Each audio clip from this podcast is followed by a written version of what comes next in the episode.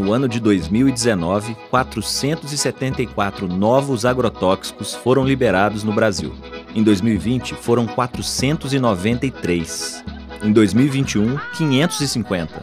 Onde isso vai parar, gente? Para que tanto veneno? Para melhorar a sua vida e a minha? Será? Semear saúde é o que fazemos no podcast Sem Veneno.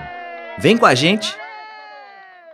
Sem Veneno um oferecimento do Fórum Mineiro de Combate aos Agrotóxicos e Promoção da Agroecologia.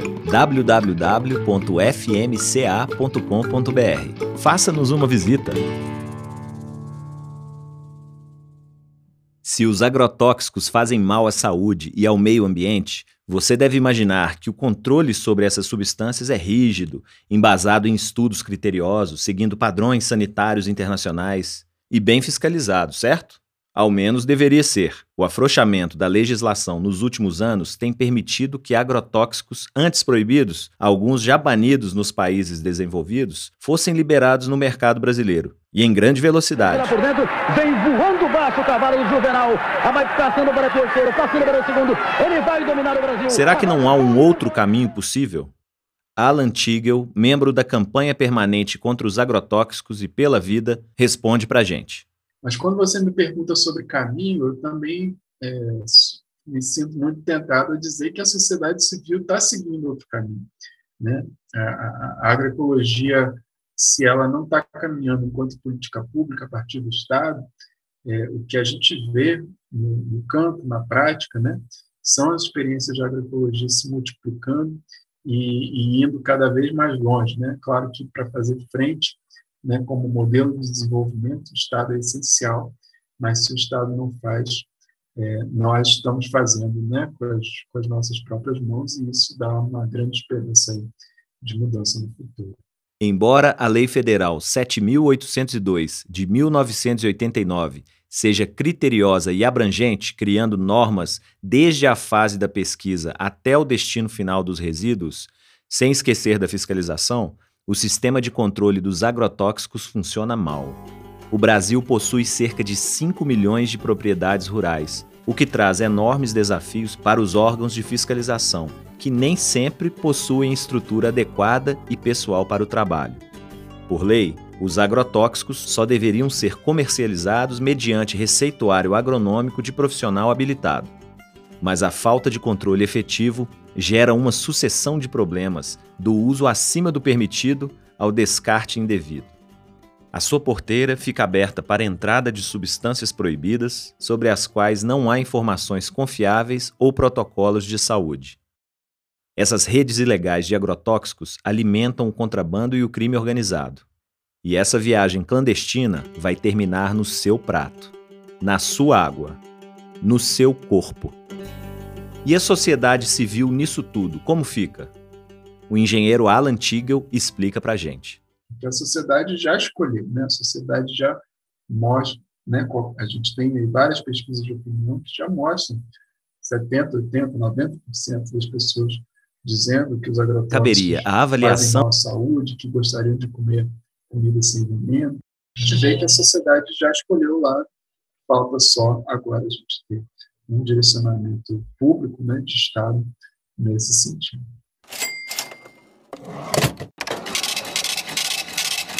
Com regras claras e atribuições bem definidas, o sistema de controle já é falho.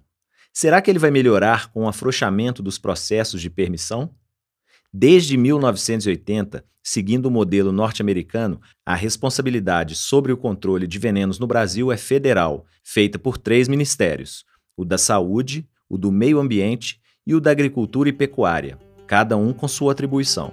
A Anvisa caberia a avaliação e o impacto das substâncias na saúde humana, ao IBAMA, os efeitos no ecossistema, e ao corpo técnico do Ministério da Agricultura e Pecuária, a eficácia e o interesse agronômico.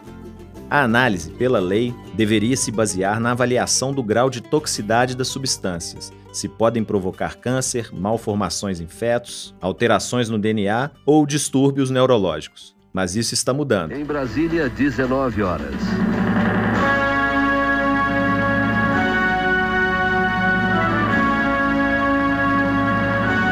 Especialistas e cientistas têm feito seguidos apelos sobre os custos humanos, econômicos e ambientais embutidos nessa fragilização dos processos de análise e de liberação de agrotóxicos no Brasil. Sob o argumento de reduzir a burocracia e acelerar a entrada de agrotóxicos mais modernos, o processo de avaliação e registro de novas substâncias, antes dividido com saúde e meio ambiente, tem sido centralizado no Ministério da Agricultura.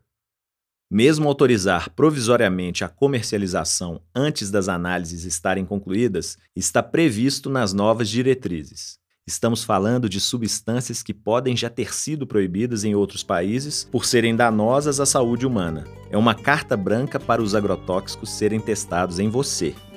Se hoje está como está, imagine daqui a 10 anos com essa desregulamentação acelerada questionamos o engenheiro Alan Tigel, membro da campanha permanente contra os agrotóxicos e pela vida, o que causa mais preocupação nas mudanças em andamento.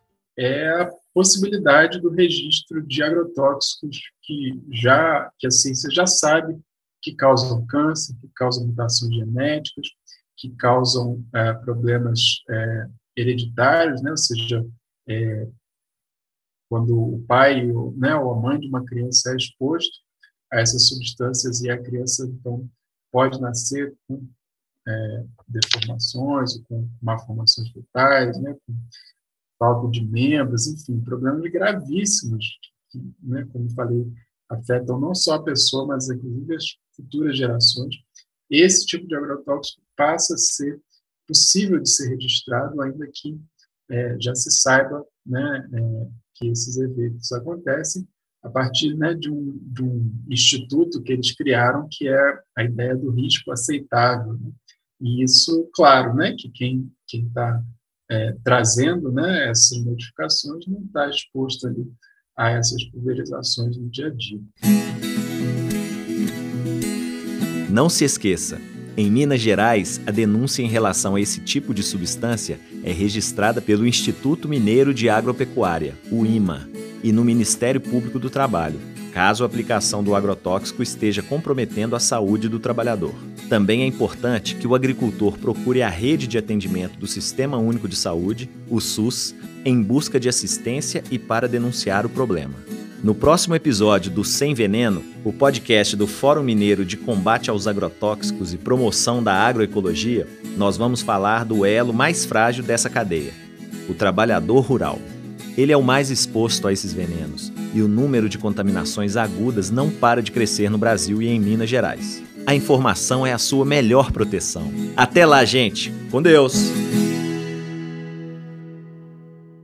Sem Veneno, uma produção do Fórum Mineiro de Combate aos Agrotóxicos e Promoção da Agroecologia e do LEIA, Observatório de Leis Ambientais. Apresentação Marcos Frederico. Se informe www.fmca.com.br.